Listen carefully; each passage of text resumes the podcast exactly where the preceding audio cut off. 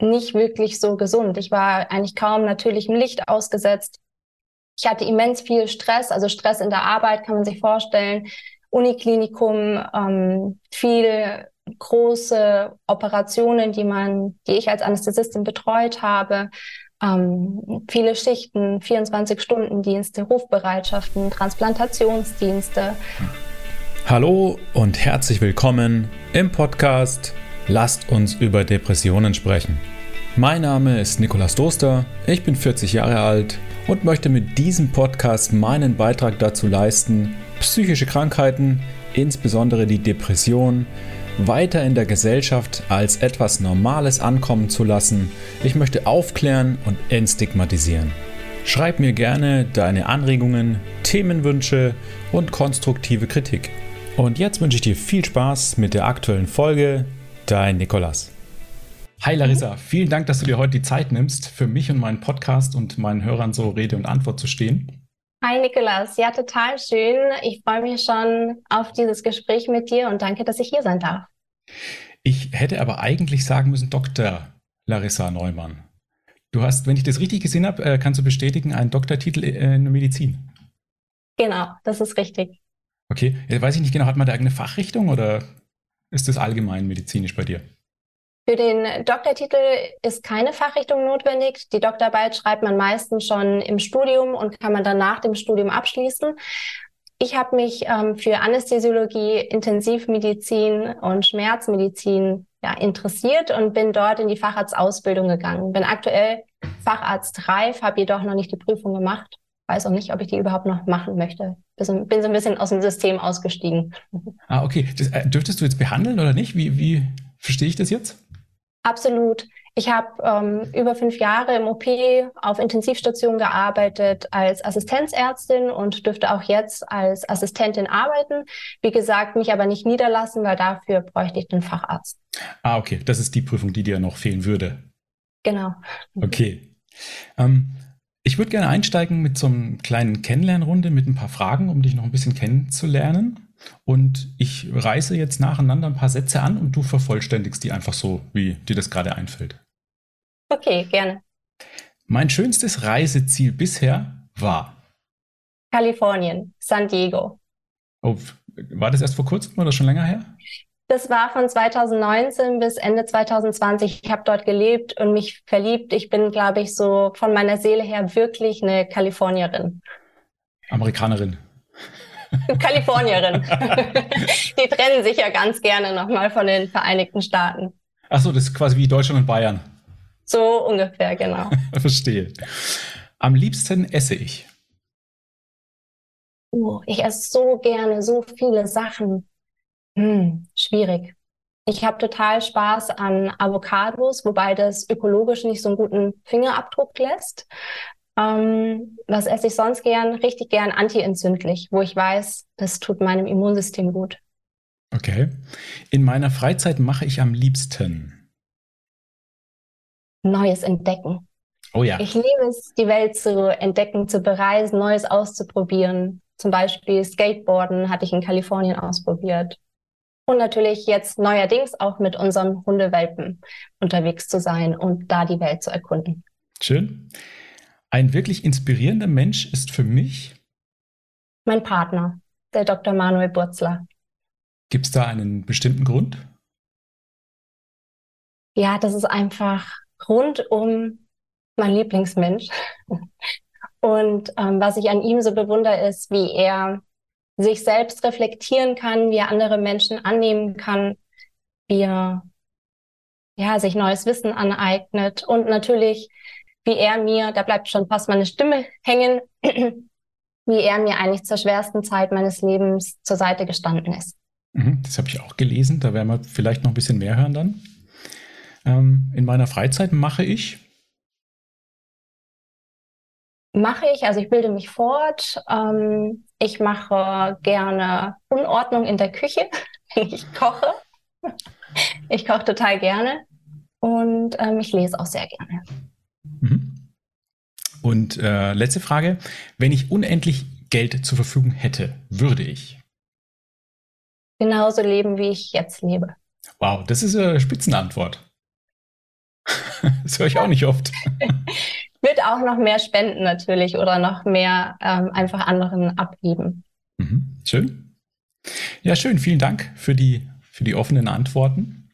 Ähm, jetzt möchte ich mal äh, ja, vielleicht steige ich da gleich schon tiefer ein. Ich habe gelesen, du bist Expertin für Fatigue und Erschöpfung. Das ist richtig. Ich, ich also der Podcast hat ja sowieso einen Depressionshintergrund. Ich habe auch einen Depressionshintergrund und ich habe den Begriff Fatigue zwar immer gehört und geglaubt immer, es wäre das Gleiche wie eine Erschöpfung. Kannst du mich aufklären? Was ist denn da der Unterschied? Fatigue wird heutzutage vor allem so im Rahmen dieses Fatigue-Syndroms oder des chronischen Fatigue-Syndroms ähm, ja, verwendet. Das ist einfach ein, eine Krankheit mit einem ganz bestimmten Symptomenkomplex. Im Englischen lässt sich Fatigue tatsächlich in die Erschöpfung übersetzen. Da ist es gleich. Mm, Erschöpfung kann meines Erachtens aus ganz vielen Gründen entstehen, so wie du gesagt hast. Da kann eine Depression dahinter stecken, da kann ein Burnout dahinter stecken. Es sind verschiedene, ja, Kontexte, in denen wir irgendwie das, die Erschöpfung wiederfinden. Das Fatigue-Syndrom, das hat jedoch so eine ganz spezielle Charakteristik, wo man sagt, okay, wenn diese Symptome eintreten, dann gehört es zu diesem Fatigue-Syndrom. Fatigue ist aber jetzt auch vor allem in den letzten Jahren ähm, ja häufiger geworden bei Patienten, die ja infiziert waren mit dem Virus, der da so um, umeinander ging. Und ähm, da ist es immer so schwer, dass es schwierig zu sagen, sind die jetzt schon wirklich in dieses chronische Fatigue-Syndrom einzuordnen oder ist es eigentlich gerade was ganz Neues, was kommt, was mit Fatigue zu tun hat? Ganz viele junge Menschen, die auf einmal gar nichts mehr können.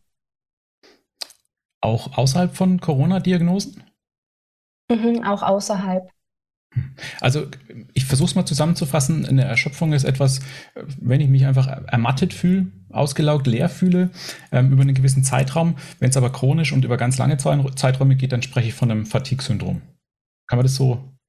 Könnte man sagen, tatsächlich umgangssprachlich wird beides verwendet. Also okay. ich denke, so eine klare Differenzierung gibt es da nicht. Zum Fatigue-Syndrom gehören verschiedene Symptome, also zum Beispiel die Post-Exertional Malaise. Das ist eine Erschöpfung, die eintritt, also eine richtige Erschöpfung, Verstärkung der Symptome, die man hat, nach zum Beispiel körperlicher oder seelischer, mentaler Belastung. Und das kann direkt eintreten bis zu 72 Stunden später und zeigt sich dann in starken Grippesymptomen, in Verstärkung der Symptome, die man sowieso hat, wie Schmerzen, Kopfschmerzen, Muskelschmerzen, Nervenschmerzen, der sogenannte Brain Fog, also Konzentrationsschwierigkeiten, Sehstörungen, Empfindlichkeit, was Licht und Reiz angeht. Also da fällt ganz, ganz viel drunter. Und eben dieses Fatigue-Syndrom oder das chronische Fatigue-Syndrom, da kann man richtig wie so eine Checkliste machen. Ah, finde ich mich da wieder. Das Erschöpftsein meines Erachtens oder meines Empfindens ist einfach so, puh, ich bin jetzt einfach gerade erschöpft, ich fühle mich ausgelaugt. Also einfach nur diese, dieser Zustand, den ich gerade beschreibe. Das bei der Depression ja häufig vorkommt, auch über Wochen, Monate, Jahre. Ähm, und bei dem bei diesem Fatigue-Syndrom, also verstehe ich das richtig, ich mache vielleicht einfach Sport, wie ich es vielleicht normal gewohnt bin, und dann falle ich quasi um und fühle mich wie in der Grippe. Ja, das könnte zum Beispiel passieren, wenn es noch so ein Anfangsstadium ist, wenn man sich noch gar nicht so bewusst ist, dass man da wirklich drunter leidet. Es kann dann aber auch so weit gehen, dass man, ja, dass es Tage gibt, an denen fühlt man sich irgendwie fit, macht Aktivitäten, trifft vielleicht Freunde, Freundinnen, geht in die Stadt und auf einmal einen Tag oder zwei, drei Tage später liegt man flach und hat verschiedene Symptome. Es muss nicht immer sein, dieses krippige Gefühl.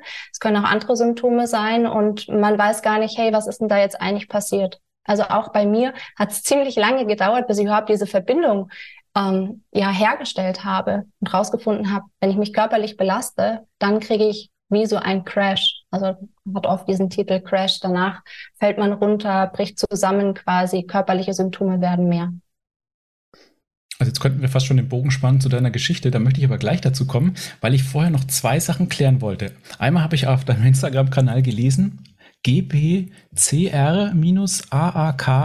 Post für Fatigue genesene Ärztin. Was ist, was ist das?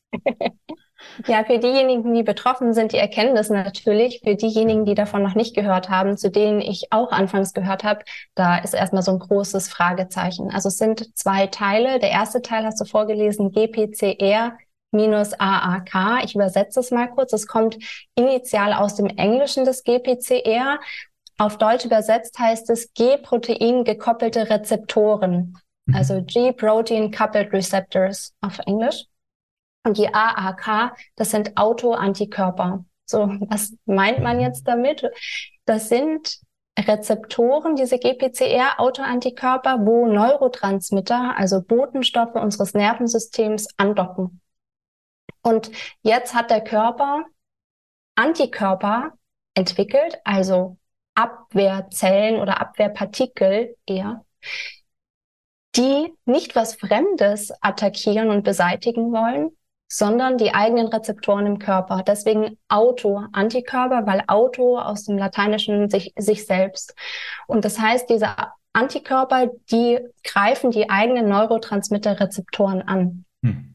Und das hat zur Ursache, dass das Nervensystem, vor allem das autonom, autonome Nervensystem, komplett dysreguliert werden kann. Das hatte Einflüsse auf die Durchblutung, auf die Herzfunktion, auf die Atmung. Diese Rezeptoren, die finden sich an verschiedensten lebenswichtigen Organen. Und wenn dort die Autoantikörper andocken, kann man sich vorstellen, dass das so einiges durcheinander bringt. Das heißt, der, der Körper zerstört seine eigenen Organe. Mhm, also entweder zerstört oder anders. Diese Autoantikörper, die docken an den Rezeptoren an und manchmal kann es halt sein, dass sie aktivierend wirken, also quasi etwas simulieren und dadurch dieser Rezeptor seine Funktion ausübt, also quasi eine Kaskade in Gang getreten wird und damit was passiert, was eigentlich nicht passieren sollte. Oder das Gegenteil, die Autoantikörper blockieren die Rezeptoren, sodass die wichtigen Neurotransmitter gar nicht andocken können um das zu machen, was sie gerne machen würden und die Kaskade auszulösen. Kann beides sein. Also eine Überstimulierung oder eine Blockade. Okay, macht natürlich Sinn, wenn man ein bisschen sich mit Botenstoffen befasst hat, dass es dann verschiedenste Reize danach wieder auslösen kann. Da gibt es ja dann wieder Blumenstrauß von Symptomen, die das nach sich ziehen kann. Je nachdem, welches Organ betroffen ist, natürlich auch, ne? Genau. Oder welche Kombination von Organen. Das muss ja nicht gleich sein von Mensch zu Mensch am Ende. Genau, hängt ganz davon ab, ähm, welche GPCR-Rezeptoren auch betroffen sind. Da gibt es eine Vielzahl und ähm, wo die auch lokalisiert sind. Also nicht jeder Rezeptor lässt sich überall finden. Okay. Dann habe ich noch was gelesen, das habe ich früher auch, als ich äh, auf, auf Spurensuche meiner Depression war, oft gelesen, aber mich nie tiefer mit beschäftigt. MECFS, das hast du vorhin, glaube ich, schon mal angerissen. Ne? Was bedeuten die Abkürzungen? ME bedeutet myalgische Enzephalitis und CFS steht für chronisches Fatigue-Syndrom. Die beiden Krankheiten wurden tatsächlich als ein Krankheitskomplex zusammengenommen.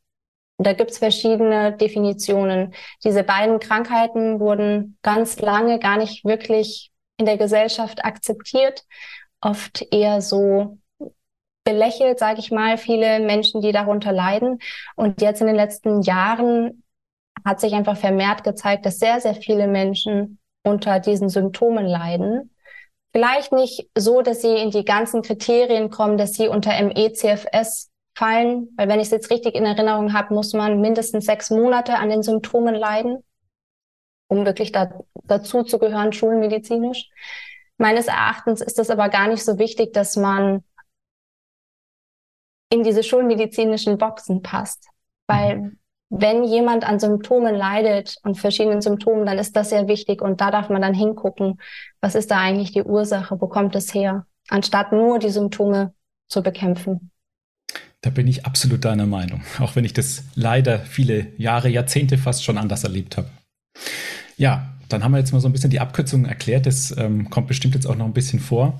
Ähm, was ich spannend fand, ich, ich habe deinen Kanal irgendwann mal natürlich gefunden, wurde mir angezeigt, bin da gefolgt, weil ich spannend fand. Und dann habe ich gesehen, dass, also gab es irgendein Bild, da liegst du wirklich vollkommen ausgelaugt. Also man sieht, dass du da äh, keine Kräfte hast, also in, in der schlimmsten, tiefsten Grippe. Und relativ kurze Zeit später, also für dieses Stadium war es für mich eine kurze Zeit, geht es dir wieder super gut. Und das ist so der Unterschied zu meinen sonstigen Gästen oder Geschichten. Also da, da bahnt sich immer eine psychische Erkrankung an oder eine Störung und äh, geht viele, viele Jahre. Und bei dir ist es ja dann urplötzlich aufgetreten anscheinend, oder? Kannst du uns da mal vom Beginn so ein bisschen mitnehmen? Was war davor und wie hat sich das gezeigt? Und was war da überhaupt los? Ja, sehr gerne. Urplötzlich ähm, war wirklich so, ich war gerade paar Monate zurück aus Kalifornien, bin wieder nach Deutschland gekommen, Wobei man sagen kann, dass hier schon die Umstände irgendwie nicht so ganz optimal waren. Ich kam aus diesem sunny California zurück in einen dunklen Lockdown-Winter in Deutschland, mhm. wo gerade Ausgangssperre war. Ich hatte noch keine eigene Wohnung wieder zurück in meine Heimat. Deswegen hatte ich kurzzeitig auch im Keller meiner Eltern gelebt ich durfte nur noch maximal eine Person draußen treffen. Das heißt, auch meine ganzen Freunde, Freundinnen, die ich ja anderthalb Jahre nicht mehr gesehen hatte, weil da ja auch ähm, Reiserestriktionen bestanden hatten, sie konnte ich eigentlich gar nicht treffen, als ich äh, zurück war. Das heißt, so einfach emotional hat da schon, war da schon einiges im Wanken, wo ich nicht sage, dass das jetzt kompletter Auslöser war, aber das war auf jeden Fall ein wichtiger Faktor, dass es mir da einfach in dem Moment auch seelisch nicht ganz so gut ging. Und dann hat es angefangen mit plötzlichen und gleichzeitig schleichend steigenden Symptomen. Also ich hatte Anfang des Studiums schon Zöliakie diagnostiziert bekommen gehabt, also eine Autoimmunerkrankung. Und das heißt, meine Symptome haben sich initial erstmal auf meinen Bauch ähm, ja, fokussiert.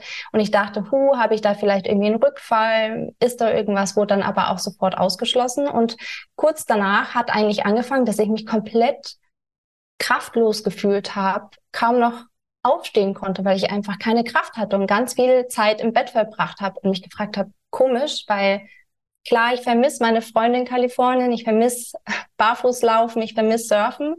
Und gleichzeitig weiß ich, dass es keine Depression ist. Ich kenne die ähm, sag ich mal, die Faktoren, was zu einer Depression spricht. Und ich hatte nicht die Antriebslosigkeit, die Freudlosigkeit. Ich hatte wirklich Antrieb, Lust, was zu machen. Ich habe an meinem Körper runtergeguckt und er konnte aber nicht. Mhm. Und das war dann in so einem Wellenverlauf. Es ging dann mal kurz ein bisschen besser und dann hatte ich eine Infektion und dann hat eigentlich alles so richtig angefangen. Das war dann im Sommer 2021 und dann ging es wirklich ähm, bergab, wobei ich immer mal wieder gute Tage hatte, wo auch was ging und dann eben diese Post-Exertional Malaise äh, gespürt habe, absoluter Crash und das hat dann dazu geführt, in meinem tiefsten Down, so im Dezember 21, dass ich an manchen Tagen kaum noch sprechen konnte.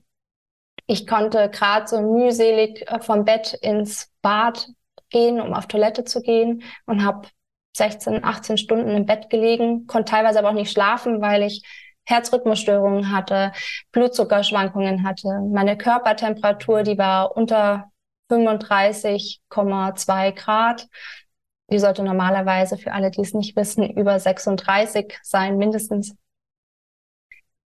Ich hatte massive Schmerzen, vor allem in den Muskeln. Als wären, ich habe immer gesagt, als wäre da ein LKW drüber gefahren. Ich weiß zwar nicht, wie sich das anfühlt, aber ich habe mir vorgestellt, dass das so sein muss, weil es hat sich angefühlt, als wenn die komplett zerquetscht gewesen wären ja, und so lag ich da und das ganze Leben ist gefühlt so an mir vorbeigeflogen und ich war als Ärztin irgendwie am Verzweifeln. Wow, also hört sich, hört sich krass an. Also bei mir äh, verengt sich auch der Hals so ein bisschen. Ähm, ich frage jetzt einfach mal, wie, wie fühlst du dich denn da, wenn man da so im Bett liegt, kaum auf die Toilette kommt? Also einerseits fragt man sich so, was ist da los? Ich will und ich kann nicht. Ich habe natürlich auch ganz viel recherchiert und wollte das verstehen. Aber wenn ich dann andere Ärzte wirklich fragen, ob die Erkrankung nur in deinem Kopf existiert und auch sich Freunde abwenden und nicht mehr so ein echtes Verständnis haben, dann, ja, dann bist du einfach einsam und leidest. Also so war das bei mir auch. Ich lag da und mich extrem einsam gefühlt, ähm, total gelitten. Und gleichzeitig hatte ich einen immensen Wunsch und Drang zu heilen. Also es war so dieses, ähm, ja, diese Waage von, wow, ich leide gerade echt stark zu, ich weiß, dass ich es da rausschaffe. Und diese Energie noch aufzubringen und zu sagen, okay, ich ich finde einen Weg. Und es muss für irgendwas gut sein, dass ich jetzt hier liege und das alles durchmache und den ganzen Tag auf meine Beine gucke. Das muss doch irgendwas Gutes mit sich haben. Das ist ja schon, das ist ja schon wirklich schwer, diesen Blick noch zu haben oder dass es wirklich immer in diese hoffnungsvolle Richtung geht. Ne? Mhm. Gibt es bestimmt ja auch Momente, in denen das nicht mehr möglich ist. Also zumindest ging mir das so. Also es ist definitiv so, dass ich da ähm, gesegnet bin mit dem Optimismus meines Papas. Also der ist einfach wirklich in mir veranlagt, immer so das Positive zu sehen oder positiv zu denken. Und das, was du beschreibst, ist natürlich vorgekommen. Also ich erinnere mich, ich hatte Tage, wo ich ähm, heulend am Baderand äh, Badewannenrand saß, weil ähm, ich es einfach nicht geschafft habe, den Duschkopf zu halten und mich gefragt habe, was ist eigentlich los?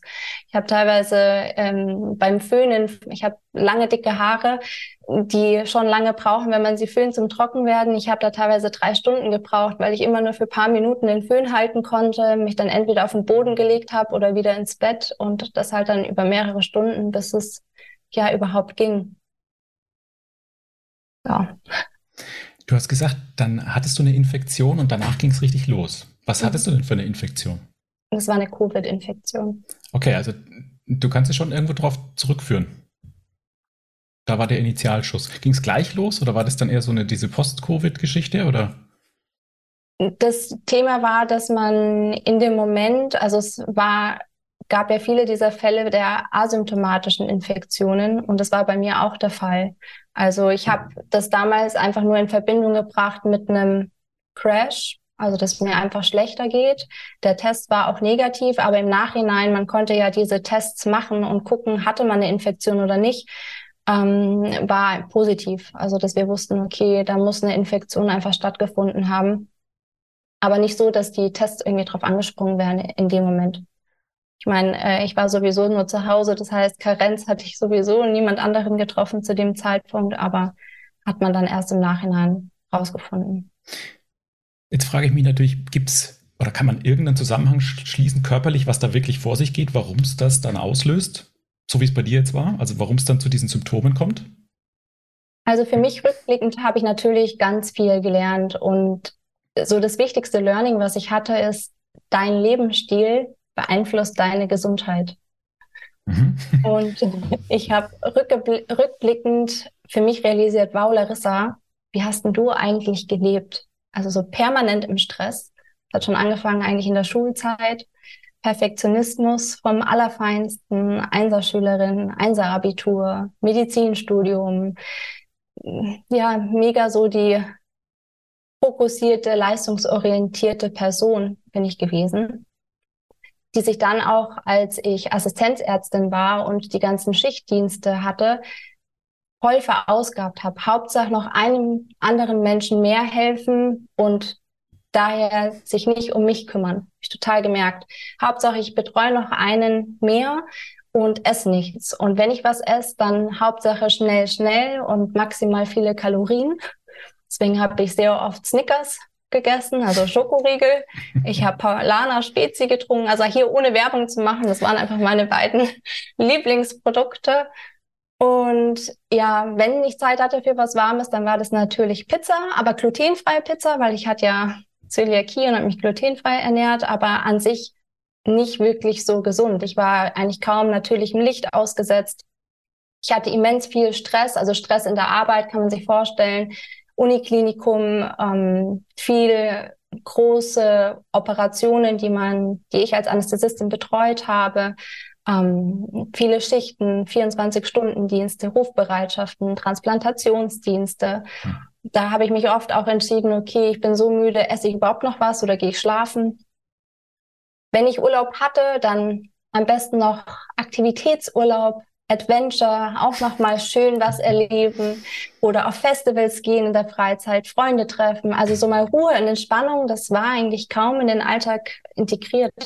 Ich habe ganz normal ähm, gegessen, normale Kosmetika, Haushaltsprodukte verwendet, also mich auch, ja, sag ich mal, Umweltgiften ausgesetzt.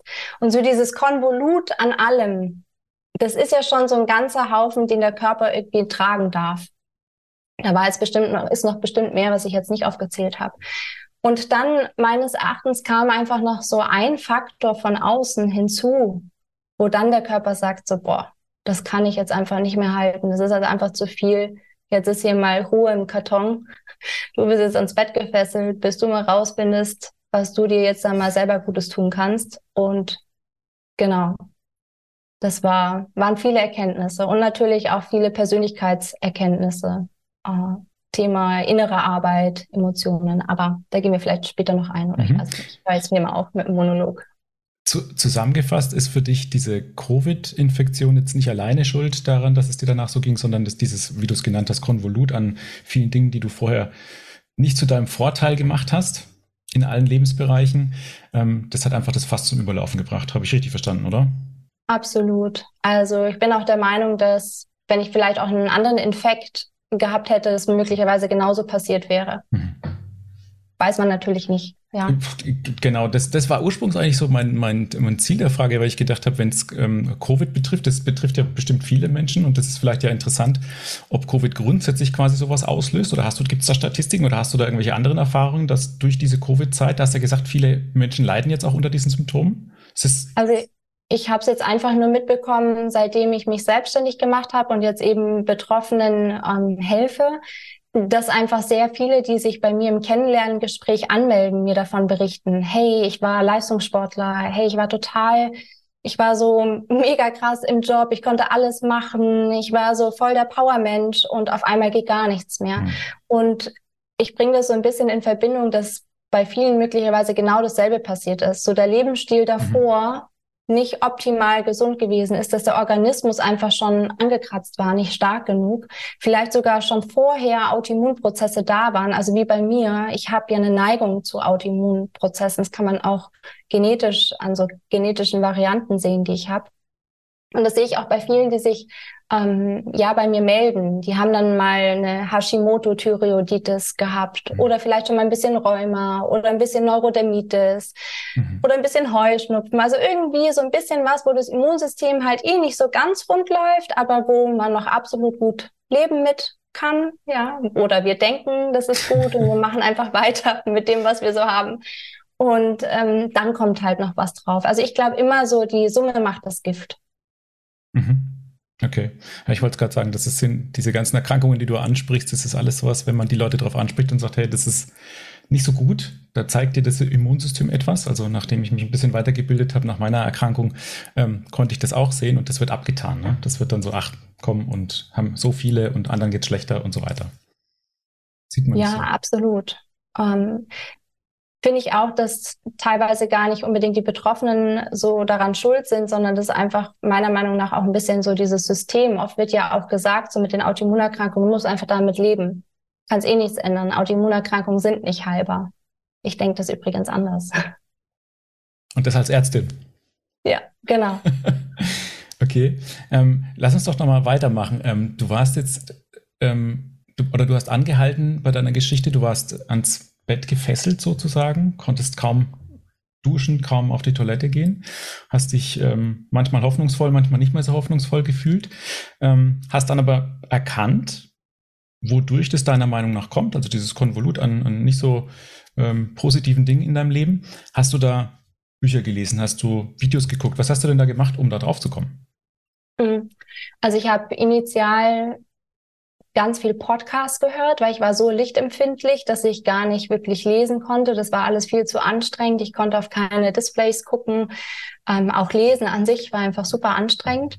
Habe aber dann gemerkt, wow, mit Podcast, das ist zwar gut und schön, da gibt es auch recht viel, vor allem halt auch ähm, aus den USA, der funktionellen Medizin. Da sind sehr viele Menschen schon weit und erzählen auch über Studien. Da habe ich schon viel gelernt, aber auch selber Fachbeiträge und Studien mir angeschaut ich habe ganz verschiedene Sachen angefangen zu ändern, meine Ernährung, so ein bisschen Schlaf, bisschen hier, habe mal gehört, da gibt's Biohacking, also die Optimierung des eigenen Organismus. Und irgendwie ging es halt nicht so richtig vorwärts und mhm. habe das alles so alleine gemacht, weil ich aber auch nicht wusste, an wen soll ich mich wenden. Und dann ist wirklich so was Entscheidendes passiert jemand hat mir die Hand gereicht und ich habe dann gemerkt, wow, Hilfe annehmen ist eine Stärke. nicht so, wie ich davor dachte, dass das schwach von mir ist, wenn ich Hilfe annehme, sondern damit habe ich dann wirklich geschafft, auch diesen Horizont zu erweitern und mich für andere Themen auch zu öffnen, wo ich komplett, ja, entweder abgeblockt hatte oder gar nicht drüber nachgedacht hatte, dass mir das helfen könnte. Also ich habe mal ein Coaching gemacht mit jemandem äh, einfach nur Anliegen mitgebracht und mal geguckt, was was ist denn da, was liegt denn da tief und habe gemerkt, wow, wenn mir jemand anders Fragen stellt, befasse ich mich mit Dingen einfach irgendwie komplett anders, als ich es selber tun würde. Also Thema Persönlichkeitsentwicklung, auch Traumaarbeit habe ich angefangen und auch noch ein ganz wichtiger Teil, der mir sehr sehr geholfen hat, war dann auch am Ende Meditation. Mhm. Ähm, aber erst nachdem ich die wissenschaftlichen Beweise hatte, dass Meditation sich auch wirklich positiv ausübt. Die hast du gebraucht, ja? Ja, die habe ich irgendwie gebraucht. Ich habe davor noch nicht mal in Erwägung gezogen gehabt, kann ich ehrlich sagen. Noch nicht mal in Erwägung gezogen gehabt, dass Meditation helfen könnte. Also so hohe Entspannungsübungen, das habe ich damals tatsächlich so ein bisschen belächelt oder auch so gesagt, nee, das brauche ich nicht. Wo ich mir jetzt denke, wow, Larissa, wie konntest du jemals sagen, dass du sowas nicht brauchst? Da, da muss ich mal eine Nebenfrage stellen. In, Im Medizinstudium kriegt man davon gar nichts mit? Absolut gar nicht. Also Meditation, Einfluss oder Verbindung Körper, Geist, Seele, ähm, Persönlichkeitsentwicklung, Traumata, nichts dergleichen. Hm. Noch nicht mal Ernährung. Noch nicht mal Ernährung? Noch nicht mal Ernährung im Sinne des, was ich mir dann im Selbststudium beigebracht habe. Welche Lebensmittel fördern eigentlich Entzündungen? Und wie entstehen eigentlich Autoimmunprozesse? Was ist denn eine Darmpermeabilitätsstörung, wenn der Darm nicht mehr dicht ist und Nahrungsinhalte, Bakterien, Parasiten, Viren auch in die Blutbahn kommen? Wie aktiviert es eigentlich das Autoimmunsystem oder das Immunsystem? Wie können dann Autoimmunprozesse entstehen? Und was kann man eigentlich tun, um das wieder rückgängig zu machen. Hm. Das war alles Selbststudium. Wäre das aus deiner Sicht irgendwie sinnvoll? Solche Absolut. Dinge? Ja. oder ist das überhaupt machbar? Oder kannst du sagen, da gibt es dann Bereiche, die man vielleicht tauschen könnte, dass es in die Zeit noch reinpasst oder dass man das Studium überhaupt noch irgendwie hinkriegt? Ja, meines Erachtens dürfte da sehr viel geändert werden im Medizinstudium. Doch das ist so ein festgefahrenes System, dass ich denke, dass das sehr, sehr schwer, schwierig ist. Also wenn man, wenn ich jetzt drauf gucke, wird mir bewusst, wie viel oberflächlich Symptombekämpfung stattfindet und wie wenig eigentlich wirklich an die Ursachen des Problems gegangen wird. Liegt aber auch daran, dass im System super wenig Zeit ist pro mhm. Patient.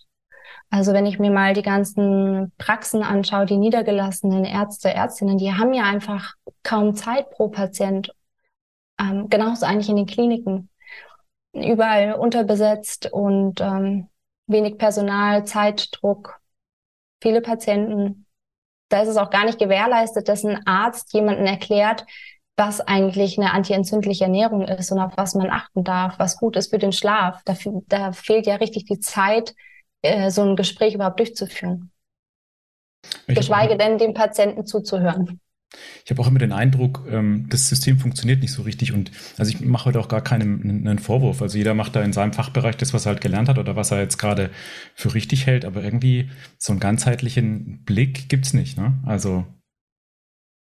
Also ich denke, es gibt auf jeden Fall Ärzte, die merken, wow, da gibt's noch mehr oder ich darf noch woanders hingucken was ich jetzt auch gelernt habe, als ich krank war, dass es die funktionelle Medizin gibt, dass es Mitochondrienmedizin gibt, dass es Epigenetik gibt. Auch unter anderem durch meinen Partner habe ich das alles kennengelernt. Und es ist natürlich sehr faszinierend, dass ich als Ärztin davon erst nach dem Studium, nach meiner vollen Ausbildung überhaupt erfahre, dass sowas existiert. Dass man so tief in biochemische Prozesse, Kreisläufe reinschauen kann, um wirklich zu verstehen, was brauchen denn eigentlich deine Zellen? Weil wir sind ja ein Organismus von über 50 Billionen Zellen und da ist es sehr wichtig auch zu verstehen, wie funktionieren die eigentlich und was brauchen die für Nährstoffe, um richtig zu funktionieren. Ja, hochspannend. Also Epigenetik habe ich auch mal nur angerissen, aber ähm, dazu kommen wir vielleicht noch ein anderes Mal. ähm, wir waren stehen geblieben. Du hast dich jetzt, ich sag mal, persönlichkeitsentwickelt Du hast begonnen zu versuchen, was tut deinem Körper gut, deinem Geist gut. Und erstmal hat es nicht so geholfen, hast du gesagt.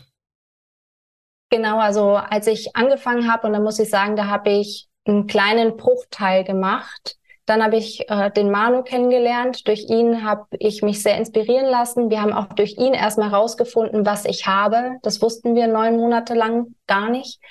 Damals war das auch alles noch gar nicht so bekannt, diese GPCR-Autoantikörper. Das heißt, wir haben uns wirklich zusammen als Team reingefuchst, haben uns mit unserem Netzwerk oder damals mit seinem Netzwerk verbunden, äh, andere Wissenschaftler gefragt, mit denen diskutiert, was könnte man ausprobieren, haben sehr viel rumexperimentiert auch.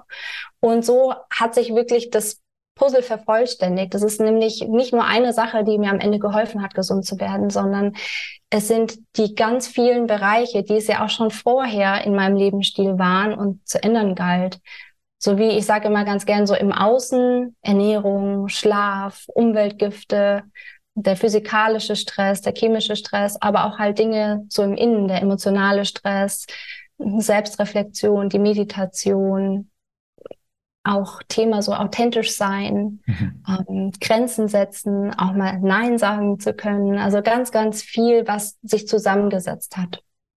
Mhm. Also ging es dann irgendwann aufwärts? Ja, genau. Ja. Also tatsächlich habe ich den, das letzte Puzzleteil, was gefehlt hatte, war die Meditation, weil nachdem ich das, also ich habe meditiert nach Dr. Joe Dispenza, nachdem ich einen Livestream von ihm auf Marco Island gesehen hatte. Der hieß Evidence is the loudest voice, ist übrigens jetzt auch noch ähm, einsehbar und die haben die Daten, die sie damals präsentiert haben, sogar jetzt veröffentlicht in einem Paper. Super cool, kann man nachlesen und die haben da bewiesen eigentlich, dass innerhalb von sieben Tagen, wenn man meditiert und davor noch nie meditiert hat, wahnsinnig viele Proteine, ähm, Metabolite hochreguliert werden, die den Körper positiv unterstützen und viele Metabolite, die sich negativ auswirken, runterreguliert werden. Und das in nur sieben Tagen, dass das wirklich Effekte auf Anatomie und Physiologie hat. Und da dachte ich, wow, okay, ich habe schon alles probiert jetzt. Und das habe ich noch nicht gemacht. Und mich jeden Tag eine Stunde hinsetzen, werde ich ja wohl schaffen. War zwar dann doch nicht so einfach, weil da schon Engelchen und Teufelchen auf der Schulter oft kamen und miteinander diskutiert haben, ob es wirklich Sinn macht oder nicht. Aber ich habe es durchgezogen.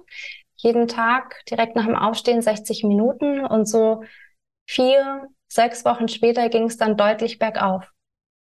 Natürlich noch mit dem ganzen anderen, was ich sowieso schon gemacht hatte. Also ich bin der Meinung, dass alles zusammengehört, aber die Meditation war so das letzte Puzzleteil, was gefehlt hatte. Hast du da geführte Meditationen gemacht oder für dich selbst oder? Das war eine geführte Meditation, eine Meditation, die mit Glaubenssatzarbeit zu tun hat. Ich habe damals das erste Mal von Glaubenssätzen gehört, also Sätze, die wir uns immer wieder selber sagen oder an die wir einfach sehr fest glauben, weil wir denken, das ist jetzt einfach so und habe mich gefragt, welcher Glaubenssatz ist denn da, der mich in meiner Heilung noch blockieren könnte? Und habe herausgefunden, wow, ich bin davon überzeugt, Autoimmunerkrankungen sind nicht heilbar. Wie soll ich denn dann überhaupt gesund werden? Dann habe ich gedacht, okay, also den neuen Glaubenssatz, den ich auch glauben möchte, oh, jetzt träumt mein Hund. Lass ihn träumen. Okay, ich hoffe, du hörst es nicht. Kam nee, es alles okay. gut, bisher alles gut. Okay. Ähm, ich mache nochmal den Satz. Ich glaube, ich habe gesagt, ähm, den neuen Glaubenssatz, den ich wirklich glauben möchte, ist, meine Autoimmunerkrankung ist heilbar. Mhm. Und dann habe ich mich jeden Tag hingesetzt mit dieser Meditation, um das zu vertiefen. Und der Ansatz von dieser Meditation war, dass ein positives Gefühl, Liebe, Freude, Glück, was in dieser Meditation hervorgerufen wird, kombiniert mit einem positiven Gedanken, also meinem neuen Glaubenssatz, der neuen Intention, Autoimmunerkrankung oder meine Autoimmunerkrankung ist heilbar, kombiniert dann diese Effekte hat. Ähm, Hintergrund ist, dass die Studie mal mit Veteranen gemacht hatten, wo die das rausgefunden haben. Aber ich weiß nicht, ob das jetzt zu weit geht in dem Interview. Ja, ne, können wir, können wir ja sagen, dass es diese Studie gibt auf jeden. Fall. Ne? Ähm, da wollte ich gerade auch sagen, ich, Meditationen sind, glaube ich, tatsächlich ein Gamechanger. Ähm, da muss man sich langsam ranwagen. Ähm, darf dann trotz aller äh, Beweise auch dran glauben, dass es so ist erstmal. Und ich glaube aber trotzdem, dass es immer vorher oder währenddessen auch ein, ein Stück weit Persönlichkeitsentwicklung braucht in gewissen Bereichen, dass ich dann wirklich was tun kann. Ne? Also gerade die Glaubenssätze, die du angesprochen hast, ich nenne sie mal ganze Denkmuster, die dahinter liegen, die sind ja manchmal noch nicht mal bewusst. Also wenn man das weiß, wie du das gesagt hast, dann ist es super. Aber wenn man es nicht weiß und oft weiß man es ja nicht oder man lügt sich tatsächlich selber an, sowas bei mir ganz oft, dann ähm, kann so eine Meditation das dann auch nicht auflösen. Ne? Es muss schon auch im Bewusstsein sein. Da, dabei hilft natürlich ein Mentoring oder ein Coaching unheimlich. Da gebe ich dir vollkommen recht, absolut. Viele, viele Glaubenssätze, Denkmuster, wie du es genannt hast, die, die liegen tief. Mit denen haben wir, sind wir teilweise aufgewachsen. Also ich habe auch erst später für mich erfahren, dass so ein Satz wie, ähm, den, den ich früher als Kind öfter so gehört hatte, Jungs mögen keine zimperlichen Mädchen.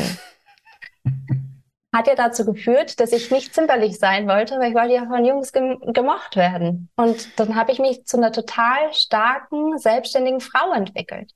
Und habe gemerkt, wow, das ist einerseits gut, dass ich mich dahin entwickelt habe und gleichzeitig kann es mich auch in gewissen Situationen wirklich limitieren. Also, dass ich lange geglaubt habe, Hilfe annehmen ist eine Schwäche. Und erst dann eben durch diese Persönlichkeitsarbeit auch gemerkt habe, und auch dadurch, dass der Manu mir begegnet ist, so, wow, Hilfe annehmen ist eine Stärke. Genau, und deswegen in beide Coaching Richtungen ist mhm. und deswegen Coaching ist oder Coaching Mentoring eine super Option, um da überhaupt mal hinzugucken und das gemeinsam rauszufinden, was was liegt denn da vielleicht auch tief verborgen. Genau, ich muss es, obwohl ich es schon seit längerer Zeit selbst persönlich selbstständig mache, ähm, immer wieder feststellen, ich, ich kriege es auch nicht hin ohne jemanden, der mir immer wieder mal die richtigen Fragen stellt und dann auch den Spiegel vorhält und sagt, Moment mal, bist du dir sicher, dass das wirklich so ist? Ja? Und diese Sache von der oder aus der Vergangenheit, da höre ich ganz oft, wenn ich jetzt mit jemandem auch allgemein drüber spreche oder Fragen gestellt bekomme, dass dann erstmal so eine Abwehrhaltung kommt und meine Kindheit war aber nicht schlecht oder so. Darum geht es ja auch gar nicht. Ne? Es geht ja eigentlich darum, rauszufinden, wer bin ich eigentlich und was habe ich vielleicht aufgenommen, was auch total gut für mich sein kann, aber ab welchem Punkt in meinem Leben jetzt gerade ist es mir nicht zum Vorteil. Ich muss gerade so schmunzeln, weil ich habe da voll dazugehört. Als ich das erste Mal mit meinem Mentor so Thema Traumata und Kindheit ähm, ja in so eine Session gegangen sind, da habe ich gesagt, du, da brauchen wir gar nicht drüber reden. Ich hatte die beste Kindheit überhaupt. Und dann hat er gesagt, es kann ja schon gut sein, dass du dir das einredest. Du kannst auch eine schöne Kindheit gehabt haben und trotzdem sind da Sachen vorgekommen, die dich zu dem Menschen gemacht haben, der du bist, mit den Glaubenssätzen, den Denkmustern, die du hast. Und das kann immer aus der besten Intention der Eltern gewesen sein. Und so war es auch bei mir. Ich liebe meine Eltern. Ich finde, die haben uns ganz wundervoll erzogen. Und gleichzeitig sind da viele, viele Denkmuster, die ja auch meine Eltern von ihren Eltern weitergegeben ha bekommen haben, also auch transgenerationale Verhaltensmuster einfach weitergegeben oder übernommen worden sind oder vielleicht sogar ins Gegenteil, das gibt's ja auch, dass dann man nicht so sein möchte wie die Großeltern und sich wieder was ändert. Auf jeden Fall ähm, haben wir ganz viele Sachen gefunden, die mir geholfen haben, ohne den Finger zu zeigen, XY ist schuld, weil darum geht's gar nicht. Und ich konnte auch für mich gut sagen, da, da gibt es eigentlich keine Schuldigen, sondern mhm. einfach, das war so, wie es gewesen ist. Und ich habe daraus Kerntalente entwickelt, Kernfähigkeiten, so wie ich es auch gesagt habe, vorhin schon mit diesem einen Beispiel. Und gleichzeitig gibt es auch Dinge, durch die ich mich limitiere. Und wenn man die halt auflöst oder erkennt, kann man halt sein eigenes Verhalten anpassen. Absolut. Und diese Denkmuster, Verhaltensmuster, das führt dann halt irgendwann auch mal zu so einer Verselbstständigung des Ganzen. Ne? Das kann sich dann äh, noch tiefer, tiefer, tiefer, tiefer graben, ne? bis man dann irgendwann, so ging es mir, gegen die Mauer rennt und dann geht dadurch gar nichts mehr. Ne? Bei mir gab es keinen keinen empirischen Auslöser. Also ich lag einfach im Bett und es ging nichts mehr. Ohne Auslöser. Ähm, also gut, es ging jetzt aufwärts und dann ging es dir auch einfach irgendwann wieder gut durch deine Maßnahmen. Kann man so zum Schluss zusammenfassen. Kann man so zusammenfassen, genau. Also ich bin komplett äh, symptomfrei mhm. geheilt, wenn man so sagen mag, weil was ist Heilung? Heilung ist Wiederkehr zum Zustand und ich kann fast sagen, dass ich eigentlich noch besser dastehe als davor. Und ja, habe mich selbstständig gemacht. Wir produzieren einen internationalen Dokumentarfilm Und ich darf immer noch darauf achten, nicht in alte Muster zu fallen, jetzt wo es mir wieder gut geht. Also ich glaube, das hört nie auf. Oder das hört nie auf, dieses alte Muster ab abschirmen. Ja, also es ist, ich weiß nicht, ob es nie aufhört, weil ich mich ja noch nicht so lange damit beschäftigt habe. Das ist erst alles erst kurz her.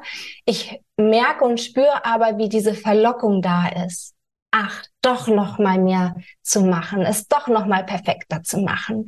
Ach, doch noch mal hier eine kleine Verbesserung und dies und das. Und ich ähm, liebe das, das zu erkennen und dann auch damit zu spielen und zum Beispiel extra einen Fehler in der Präsentation einzubauen und zu sagen, okay, Larissa, es ist egal, ob es perfekt ist, es darf auch unperfekt sein, mach's doch einfach mal absichtlich ein bisschen schlechter, als es ist.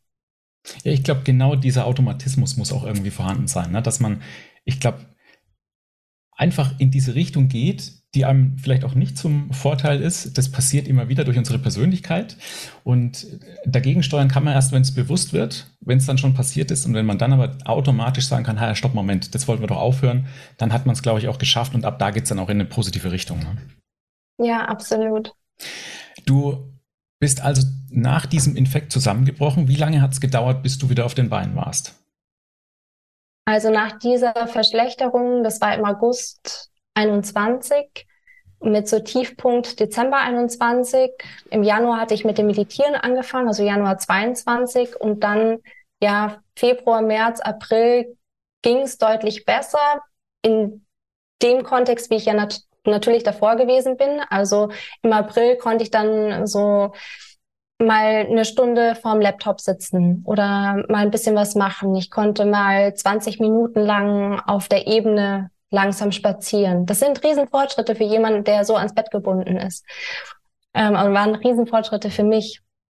Und dann so richtig gut ging es mir dann eigentlich ab Juli, August 2022. Und ich würde mal sagen, die volle Power, die ich hatte, habe ich dann eigentlich im Januar diesen Jahres, also 23 gemerkt, weil wir sind dann nach Peru gereist und habe dann eine Dschungelwanderung gemacht, die super anstrengend war für acht Stunden und dachte mir, wow, Larissa, vor einem Jahr lagst du da noch im Bett, hast dir den Livestream angeguckt und jetzt bist du hier. Was für ein cooler Erfolg.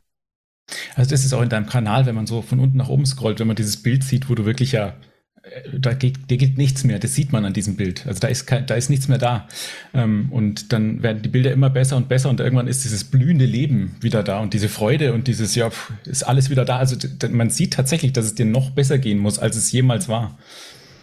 Ja, absolut. Also total schön, dass es da so rüberkommt, mhm. weil das ist wirklich so. Ich bin so lebendig. Ich, ich führe so ein happy Leben, natürlich auch immer mit, ähm, also ich würde nicht sagen, dass das hier ähm, immer fröhlich ist. Da gibt es natürlich Herausforderungen, äh, Obstacles, Hürden und gleichzeitig kann ich sagen, dadurch, dass ich an so einem Tiefpunkt war, an dem Tag auch, also ich habe mich wie eine 95-Jährige gefühlt, die im Sterbebett liegt, wenn so, wenn, oder in dem Zeitpunkt, wo ich so tief gefallen bin, wo fast alles weg war, da ist eigentlich all das, was jetzt da ist, so wertvoll. Mhm. Und ich ich lebe einfach ganz anders von der Einstellung auch.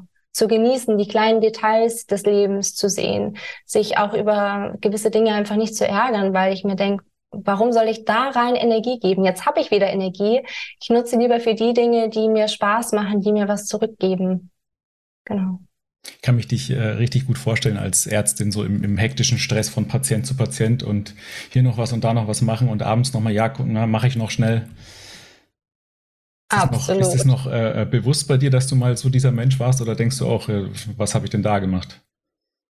Total spannend. Ähm, ich erinnere mich so gut an die Zeit, wie es war, weil es gleichzeitig auch Spaß gemacht hat. Ich habe meinen Job geliebt, ähm, wirklich in hektischen Situationen ganz schnell wichtige Entscheidungen zu treffen, Ansagen zu machen, um die Patienten ja wirklich zu unterstützen, teilweise auch vor Leben zu retten. Und gleichzeitig denke ich mir, mein Gott, ich will nie wieder dahin zurück. Nie wieder 24, am, 24 Stunden am Stück arbeiten, Rufbereitschaften, mitten in der Nacht aufstehen, mitten in der Nacht einen Schockraum, mitten in der Nacht eine Lungentransplantation begleiten.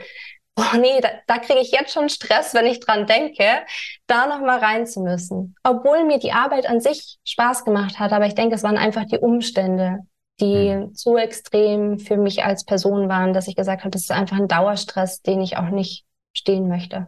Und wahrscheinlich deine Denk- und Verhaltensmuster. Absolut, absolut. Alles so perfekt zu machen, keine Patienten Schaden zuzufügen. Natürlich oberste Prio, die waren viel wichtiger als ich. Ist ja auch in dem Job, wenn schwer kranke Menschen im OP liegen und du bist für deren Herz-Lungen-Funktionen verantwortlich, natürlich so, weil jeder will ja so behandelt werden. Ja, selbst ich, wenn ich auf dem OP-Tisch liegen würde, würde ich auch gerne, dass der Anästhesist seinen vollen Fokus auf mir hat und mir da alles ja, alles ermöglicht, dass ich da überlebe und mhm. unbeschadet da rausgehe in der bestmöglichen, ja, in der bestmöglichen Form. Genau, das wollte ich nochmal gerade rücken. Es geht ja nicht darum, dass du im OP dann sagst, oh, das tut mir gerade nicht gut, ich gehe jetzt mal kurz raus. Sondern es geht ja da eher darum, dich außerhalb des OPs in der Form zu halten und das für dich zu machen, dass du im OP dann auch da sein kannst. Absolut, ja. Und das hätte dann so aussehen dürfen, dass ich da nur schlafe und nur gesund esse und mhm. viel Erholung mache und viel auf mich achte, weil tatsächlich war da gar nicht so viel Zeit außerhalb. Das höre ich und lese ich auch vor allem immer wieder, dass da ganz viele auch rausgehen aus diesem System und sagen, ich kann das nicht, kriege das nicht mehr hin. Mhm. Ja, schade eigentlich, dass es so läuft. Oder dass es gerade so, so läuft auf jeden Fall. Viele denken da ja, dass da noch einiges an Problemen auf uns zukommen kann, aber das ist wahrscheinlich jetzt wieder ein Thema für was anderes. Ich wollte noch eine Frage unbedingt stellen, und zwar, es gibt noch ein Bild. Da bist du bei einer, ich glaube, Blutwäsche zu sehen. Mhm. Genau. Ähm, da schreibst du, dieser Tag hat mein Leben verändert oder diese Situation? Mhm. Weil ich da an dem Tag davor in der Nacht davor bin ich in ein Krankenhaus gegangen, weil ich mich aufnehmen lassen wollte. Ich habe kaum noch Luft bekommen, mir ging es total schlecht, ich habe mich so schwach gefühlt wie noch nie und ich habe gesagt, ich brauche jetzt einfach ein Bett im Krankenhaus.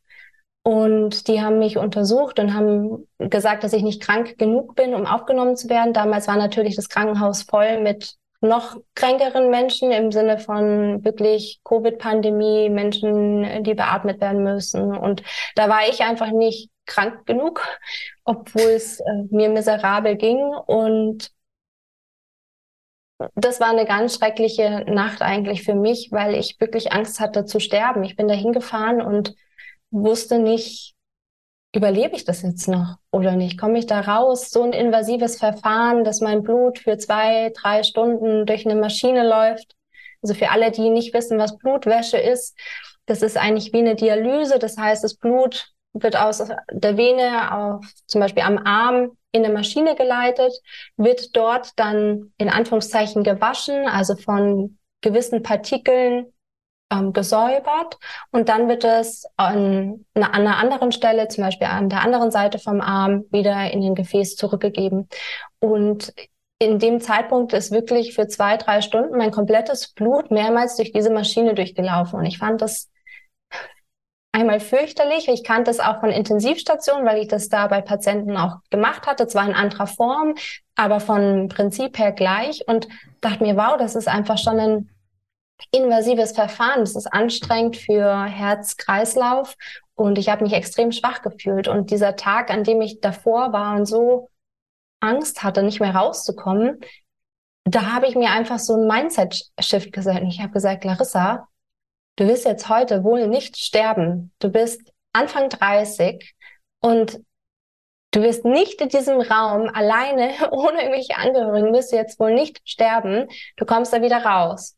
Und das hat wirklich mein Leben verändert. Also dieser Switch mental im Kopf, ich habe noch so einen krassen Lebenswillen, ich gebe nicht auf. Da, da muss Energie sein. Ich kämpfe dafür. Genau. Und deswegen habe ich das gepostet gehabt. Also man merkt ja heute noch die, die Emotionalität darüber an. Ne? Das ja. kann schon auch ein Moment gewesen sein, der nicht mehr zu vergessen ist. Ja, sitzt schon tief. Vor allem irgendwie, also kommen mir wirklich die Tränen auch halt, diese Gefühle, ich habe es ja vorhin schon gesagt, diese teilweise Einsamkeit, das Gefühl der vollkommenen Abhängigkeit von anderen Menschen. Ich konnte ja da selber gar nicht Auto fahren. Ich wurde damals von meinen Eltern hingefahren. Total schön, dass die sich da auch dann quasi Zeit und Energie genommen haben, mich da hinzubringen und auch wieder abzuholen und gleichzeitig halt diese, ja, der extreme Schmerz, der da in einem ist. Das, das, wenn ich mich zurückerinnere, war schon, war schon eine heftige Zeit, ja. Ich finde auch den Gedanken an eine Blutwäsche, das ist schon, schon immer so ein bisschen gruselig. Ich habe früher viele Dialysepatienten hin und wieder zurückgefahren bei so einem, so einem Fahrdienst, äh, habe ich gerne gemacht. Und die haben mir das auch immer erzählt, ne, dass so gerade am Anfang, die zum ersten Mal dahin gefahren sind, die haben auch gesagt, Gott, hoffentlich komme ich heute wieder nach Hause. Ne? Dieser Gedanke, dass das Blut, das ja so lebenswichtig ist, wissen wir ja alle, da ganz rausgepumpt oder nicht ganz rausgepumpt, sondern äh, durchgeleitet wird, das ist schon extrem. Ja, auf jeden ähm, Fall, dass dein ganzes Blut da mal drin war in der Maschine. Also das ist einfach eine gruselige Vorstellung. Und, und mehrmals, ne? Und dann wieder ja. zurückkommt. Ja, stimmt. Also es, mir stellen sich immer die Nackenhaare dabei. Vielleicht äh, da, darf ich es auch nicht erleben. Mal schauen. Äh, Hoffentlich nicht. Ist jetzt nicht auf meiner Bucketlist auf jeden Fall. Muss ich nicht abhaken. Sehr ja, schön. Also ich danke dir auf jeden Fall für diese offene Geschichte von dir. Ich glaube, das kann ganz vielen Menschen Mut machen. Und ich finde vor allem dieser Hintergrund, dass diese Infektion etwas ausgelöst hat, aber ganz viele andere Dinge, ähm, ganz viele Schalter sozusagen auch einfach falsch gestellt waren zu dem Zeitpunkt, dass es überhaupt ausgelöst werden konnte, kann auch vielen Menschen so Mut oder Hoffnung machen, um, um da vielleicht mal weiterzugehen. Und nicht nur auf die Situation zu gucken, die jetzt gerade schlecht ist. Also vor allem der Glaube daran, dass es wieder gut werden kann, war ja bei dir dieser Gamechanger, oder? Du hast mir das Wort aus dem Mund genommen. Genau das wollte ich gerade sagen. Es ist so wichtig, an die eigene Genesung zu glauben. Zu glauben, dass es möglich ist. Auch wenn es anfangs schwer ist und vielleicht nur so paar Prozente, dass man denkt, okay, da ist noch eine gewisse Wahrscheinlichkeit, aber diese Wahrscheinlichkeit offen lassen. Weil sobald der Glaube da ist, dass du es nicht schaffst, dann wird es auch so sein. Denn da gibt es ja so ein schönes Zitat, egal was du glaubst, ob du schaffst oder nicht, du hast recht.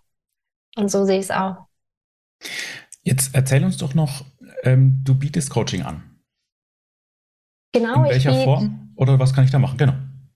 Ich biete eine ganz besondere Art von Coaching an, da ich ja auf der einen Seite Ärztin, Therapeutin bin dann bin ich einmal Genesene, die quasi selbst die Erfahrung gemacht hat, wie sich das anfühlt, diese Symptome zu haben. Und ich bin gerade in drei Viertel meiner Ausbildung zum systemischen Coach und wende da auch Coaching an. Das heißt, mein Coaching-Programm, ich nenne es Coaching-Programm, Feel Alive Coaching nenne ich es, damit man sich wieder lebendig fühlt und nicht einfach nur so am Überleben ist, weil das ist für mich nicht wirklich ein Leben, wenn man so in einem Überlebensmodus ist, sondern wirklich dieses lebendige Sein, das Leben genießen. Und das besteht eigentlich aus drei Teilen. Einmal der Wissensvermittlung von all den Erfahrungen, die ich als Ärztin und als ehemalige Patientin habe. Das habe ich in Videos aufgenommen und die kann man sich dann online anschauen. Der zweite Teil ist meine Funktion als Ärztin im Sinne von, ich schaue ähm, die Befunde von den Betroffenen an, die Diagnostik, schaue mir deren Pläne an, was nehmen sie vielleicht für Medikamente, für Nahrungsergänzungsmittel, um da genau zu gucken, dass einfach für den Körper die optimale Betreuung ist, die Nährstoffe gewährleistet werden, dass Entzündungen limitiert werden, weil oft haben die Betroffenen eine sehr starke Entzündung im Gehirn, also so eine sogenannte Neuroinflammation. Da sind Dysregulationen von den Neurotransmittern, die übrigens auch mal zu depressiven Verstimmungen führen können. Plus ganz, ganz viel. Das schauen wir uns zusammen an und entwickeln da gemeinsam einen Plan. Das ist so diese zweite Säule. Und die dritte Säule ist dann wirklich Coaching, dass ich mit den Betroffenen Live-Coaching-Sessions mache, um genau dahin zu gucken, wo sie nicht alleine hingucken würden im Sinne von, dass sie verschiedene Anliegen haben, über ihre aktuelle Situation vielleicht reden, wo sind Blockaden, Sorgen, Ängste, Zweifel, vielleicht aber mal ganz andere Themen, die dann aber doch einen Einfluss auf die Gesundheit haben. Und so schauen wir, dass diese drei Parts, also Wissensvermittlung, die Beratung und das Coaching, dass ich die Betroffenen über zwölf Wochen begleite. Das hört sich spannend an. Ähm, über welche Webseite kann man dich denn aufrufen? Man kann mich finden unter www.amarevitalita.com und Amare Vitalita wird zusammengeschrieben und Vitalita mit V. Okay, also wer sich da interessiert, ich packe das in die Show Notes auf jeden Fall mit rein. Dein Instagram, Entschuldigung, dein Instagram-Account natürlich auch.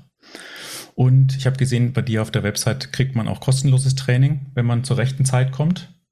Genau. Dass man sich das mal anschauen kann, wahrscheinlich auch, oder?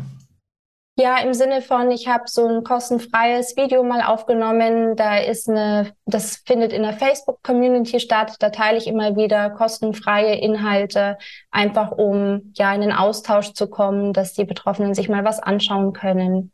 Da wird es aber auch noch viel, viel mehr geben in der Zukunft. Bin ja noch recht am Anfang mit dem, was ich alles vorhabe. Aber es sieht sehr spannend aus, also und hört sich auch super spannend an, vor allem mit deinem äh, medizinischen Hintergrund der, also haben wir ja vorhin rausgefunden, jetzt nicht so wirklich in diese Richtung ähm, super förderlich war, aber natürlich hast du ein ganz anderes Verständnis als jemand, der das nicht hat. Für die Zusammenhänge genau. natürlich, ne? Und darum geht's. Ich habe mir natürlich viel angeeignet, als ich krank war und natürlich auch, als ich wieder genesen bin, über eben genau die biochemischen Prozesse, die da auch ablaufen, wenn das Immunsystem aus der Balance gekommen ist, wenn Symptome wie Konzentrationsschwierigkeiten, dieser Brain Fog oder andere Symptome da sind, was eigentlich dahinter liegt und was der Körper auch in dem Moment braucht, um wieder zu heilen. Und vor allem die Mitochondrien, das sind ja die Zellteile in, in den Zellen, die Zellorganellen, die Energie produzieren. Wir haben Mitochondrien in fast allen Zellen des Körpers, außer in diesen roten Blutkörperchen. Und man findet sie vor allem in den Zellen, die ganz viel Energie produzieren. Also Herzmuskelzellen oder generell Muskelzellen. Und wenn die nicht richtig funktionieren oder wenig vorhanden sind, dann kann auch nicht so viel Energie produziert werden. Und das ist natürlich ein Hauptteil, hinzugucken, wie kann man die Mitochondrien wieder fördern? Was brauchen die denn? Und wie kann man die schützen, damit die nicht weiter zerstört werden? Also wirklich sehr viel medizinisch. Und dann natürlich aber auch die ganzheitlichen Sachen, Ernährung, Schlaf, die Persönlichkeitsthemen. Und deswegen ist es eben so ein besonderes Programm, weil ich sage, okay, beides ist wichtig, das medizinische und de der andere Part. Absolut. Medizinisch abklären ist immer so auch die Basis dessen, ähm, worauf es dann aufbaut. Persönlichkeitsentwicklung ist immer möglich, aber ich finde auch der Körper, selbst wenn er durch, durch nur rein die Psyche was abbekommen hat, durch falsches Verhalten oder Essen oder was auch immer, er hat ja jetzt etwas. Und das muss auf jeden Fall abgeklärt werden, weil es sich bei jedem eben anders auswirken kann. Ne? Absolut. Und was für mich auch so eine wichtige Erkenntnis gewesen ist, egal ob wir chemischen Stress, physikalischen Stress oder emotionalen Stress haben, im Körper sieht das immer gleich aus. Hm. Der Körper unterscheidet nicht, woher der Stress kommt. Die Reaktionen vom Körper sind gleich, wie wir auf Stress äh, reagieren. Und deswegen gilt es halt auch zu gucken, wie reagiert er denn? Wo ist er vielleicht schon ausgebrannt oder wo darf er Unterstützung bekommen auf der einen Seite und wo kann der Stress auf der anderen Seite reduziert werden? Das ist ein tolles Thema. Das unterschätzen so viele, dass selbst ein Film abends auf der Couch wirklich auch Stress auslösen kann. Und äh, das war eines der Puzzleteile, wo ich, wo ich gedacht habe, wow, ähm, also ich habe früher ganz viele Online-Videospiele gemacht, also kompetitiv. Ich habe das gebraucht so für mich, mein Ego und äh, bisschen Bestätigung. Und da habe ich quasi fünf, sechs Stunden manchmal nur davor gesessen und diese hektischen Bewegungen und in höchster Konzentration gemacht und habe immer gesagt, ja, ich, ich erhole mich damit. und habe komplett das Gegenteil damit gemacht. Ich weiß genau, wovon du sprichst. Ich habe zwar keine Games gespielt, aber ich war purer Actionfilm und Psychothriller-Fan abends. Und da natürlich, da wird auch das Stresssystem angeregt, weil jeder Film, wo du emotional mitreagierst, da werden Hormone, Neurotransmitter in deinem Körper ausgeschüttet. Der Körper kann nicht unterscheiden, dass das echt oder Film ist, das zeigt ja, wenn du dir einen Horrorfilm anschaust und dich gruselst wegen der Musik, dann gruselst du dich. Auch wie wenn du dich anders gruseln würdest und im Körper passiert derselbe Ablauf. Genau. Der hat keine Augen, genau. Vielen Dank erstmal bis zu dieser Stelle. Ich habe jetzt abschließend noch eine Frage, die hast du, glaube ich, mal deiner Community gestellt. Die würde ich jetzt von dir mal beantwortet hören. Was wäre es für eine Welt, wenn jeder seinem oder ihrem Herzen folgt? Meiner Meinung nach wäre das ein Traum. Das wäre so eine schöne Welt. Da wird sich so viel in Harmonie bringen, wenn jeder seinem Herzen folgt, das macht, was einem gut tun würde. Initial dachte ich ja, uh, da entsteht Chaos, wenn jeder zur Arbeit geht, wann er will. Aber mittlerweile bin ich davon überzeugt, das wird in einen absoluten Harmoniefluss enden, wenn es so wäre wenn jeder dem Herzen folgt und das macht, was sein Herz höher schlagen lässt, wo man sich lebendig fühlt. Das wäre eine gesunde Welt. die sich nicht nur auf die Menschen, sondern auf die ganze Welt aus, ausüben würde. Auch wieder spannend. Ich hatte genau die gleichen Gedanken und dachte, was ist denn, wenn jeder das macht, was er will? Wer macht denn dann das, was keiner will? Aber ich glaube, das würde sich dann alles regulieren. Wir würden einfach dann Systeme schaffen, die das irgendwie hinkriegen. Oder äh, die erste Frage war so, ja, wer holt den Müll ab? Ja, dann bringen wir den halt weg. Oder haben andere. Das, das würde sich regulieren. Ich bin da voll bei dir. Also, vielen Dank nochmal für diese, für diese Antwort. Vielen Dank für deine Zeit. Vielen Dank für deine Aufklärung, deine Offenheit. Ich glaube, das kann vielen Menschen Mut machen. Oder vielleicht nochmal einen anderen Blickwinkel geben. Ja, vielen Dank, Nikolas. Mir hat es richtig viel Spaß gemacht und vor allem deine Anfangsfragen, die waren mal ganz anders, als ich es kenne und haben mir einen total schönen Einstieg auch ermöglicht. Ich habe mich richtig wohlgefühlt bei dir und danke, dass du so interessiert an diesem Thema bist und mich hier eingeladen hast. Sehr gerne. Vielen Dank. Mach's ja. gut. Mach's gut. Ciao. Tschüss. Bitte bedenke, dass alles, was ich hier besprochen habe, keine allgemeingültige Aussage zu dem Thema ist, sondern nur auf meiner eigenen Meinung basiert. Lass dich im Ernstfall also bitte immer von Fachpersonal beraten. Wenn dir das Thema gefallen hat und oder noch Fragen offen sind, du Anregungen hast oder konstruktive Kritik, schreib mir bitte gerne eine E-Mail. Vielen Dank fürs Zuhören. Bis zum nächsten Mal. Dein Nikolas.